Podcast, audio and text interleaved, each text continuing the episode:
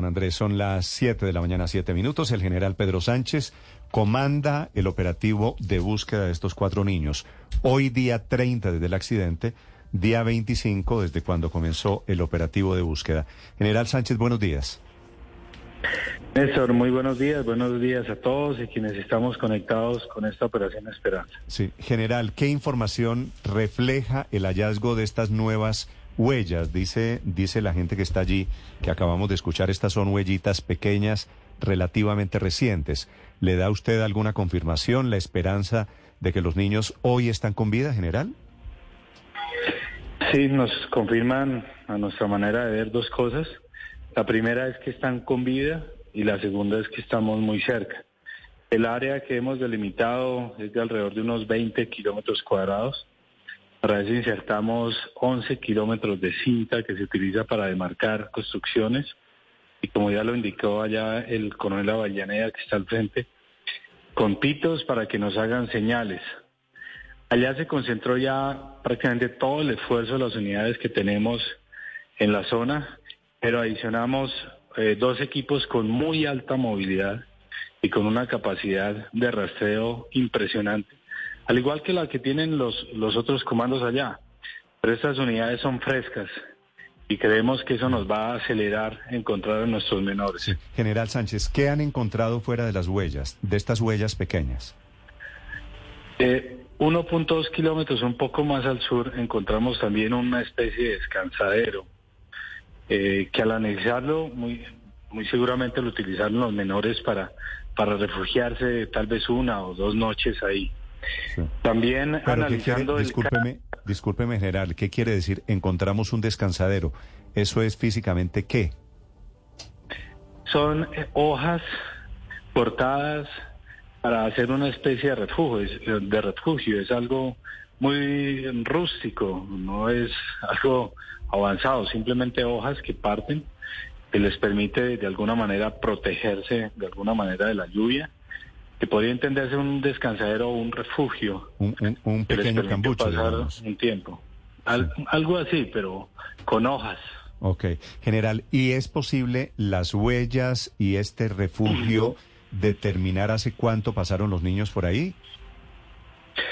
Sí, los cálculos pueden dar entre dos días a tres días, es muy relativo, eh, pero creemos que, que, estamos supremamente cerca, también que en algún momento nos hemos cruzado, porque en esa zona también han estado unidades, no es que vayamos detrás de ellos, también hemos hecho cierres en los 360 grados a medida que las los indicios nos han dado, pero es, es una situación que uno ¿Es posible, general, que los niños estén asustados y estén huyéndole a ustedes, al ejército?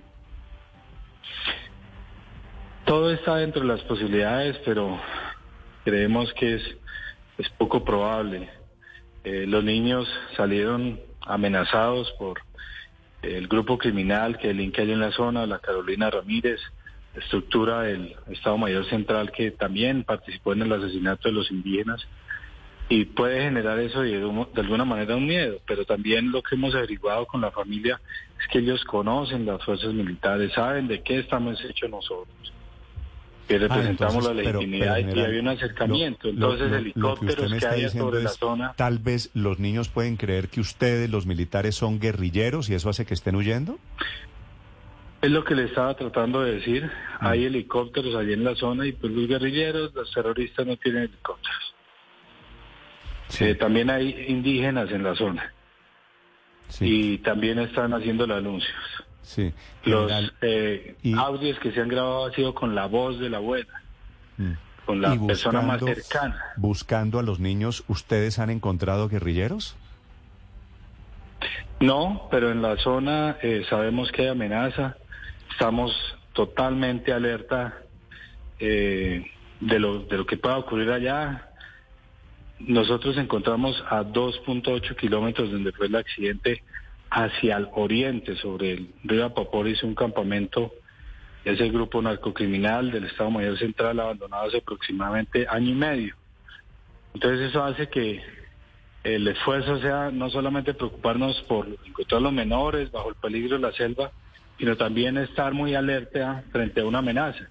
tendría uno que ser muy miserable para interrumpir una acción humanitaria como esta. Pero pues hay que estar alertas. General, cuando usted se refiere a que los niños huyeron por las amenazas de, del Frente Carolina Ramírez de las disidencias de Iván Mordisco, ¿se refiere al motivo por el que la familia de los niños toma la avioneta de Araraquara a San José del Guaviare? Sí, esa es una de las eh, informaciones que tenemos.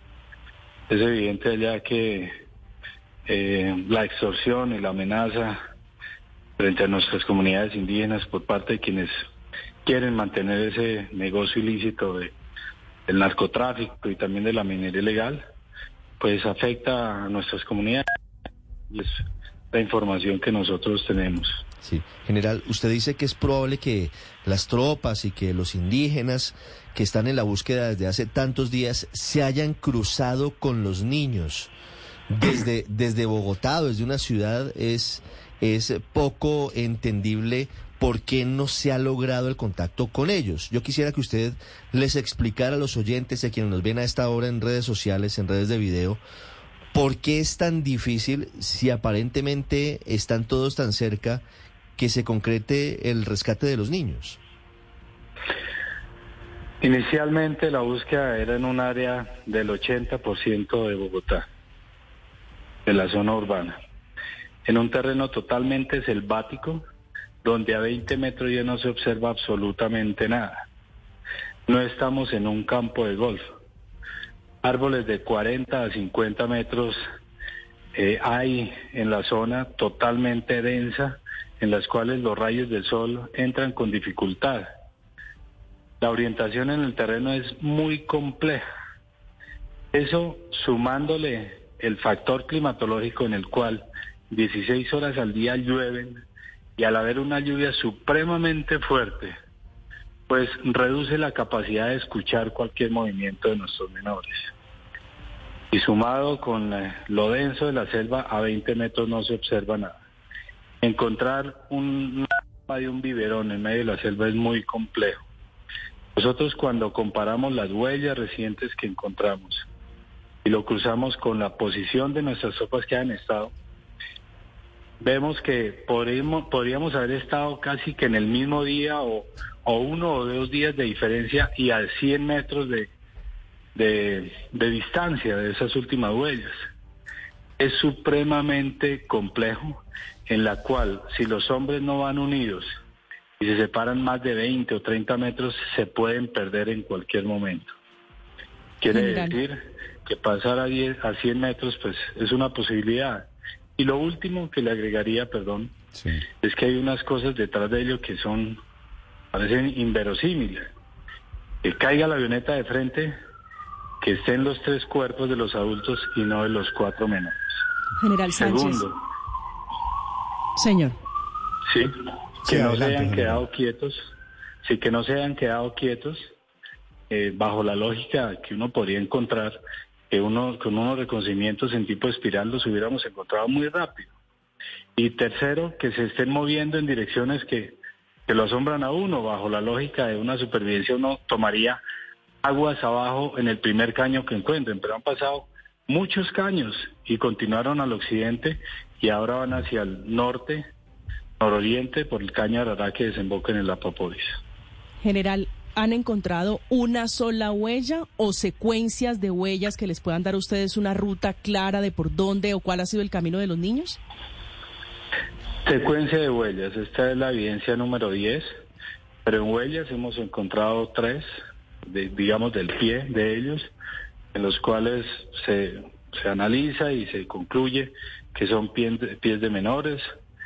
En este caso ya se ve descalzo. La anterior se veía una chancla. Pero es muy complejo. En, en cualquier momento cae un aguacero supremamente fuerte y llueve todo. Llueve, perdón, borra todo. Hay casos en los cuales nuestras unidades van avanzando y después del aguacero no se no encuentran la huella por donde caminar. Y esa es la razón por la que se pierden en algún momento las huellas que van encontrando. Así es, y pasa uno de tener indicios a tener incertidumbre. Sí, general, es posible, digamos, estoy pensando en que hoy estamos cumpliendo 30 días desde el accidente, ¿cierto? Sí, señor. es posible que los niños hayan sido encontrados por, lo- por los estos guerrilleros que usted mencionaba y que estén en manos de la guerrilla? Las posibilidades existen, pero es muy poco probable por las huellas que hemos encontrado junto a los menores. No hemos evidenciado una huella de un adulto. Eh, los informes de inteligencia nos indican que no, no hay injerencia en este momento criminal violenta donde nos encontramos, que es una selva totalmente virgen. Las indicaciones nos muestran que, estamos solamente con nuestras comunidades indígenas en la zona. Eh, tampoco tenemos reportes de una comunidad indígena que no hayamos conocido, eso lo hemos hecho a través de la OPIAC. Y ellos también han hecho acer- acercamientos con comunidades como por ejemplo de Puerto Cachiporro, confirmando si ellos tienen alguna información. Eh, y no, por ahora, si bien es cierto, está dentro de las posibilidades, es muy, pero muy poco probable de que sea así. Nosotros concluimos en este momento con las evidencias es que están vivos y estamos muy cerca de ellos. Mm, General, ustedes han dejado, dice usted, que se han cruzado en algún momento en la búsqueda, los niños y quienes están participando de este operativo. ¿Han encontrado o se han percatado ustedes si han tomado alguno de esos kits de supervivencia que le dejaron a los niños?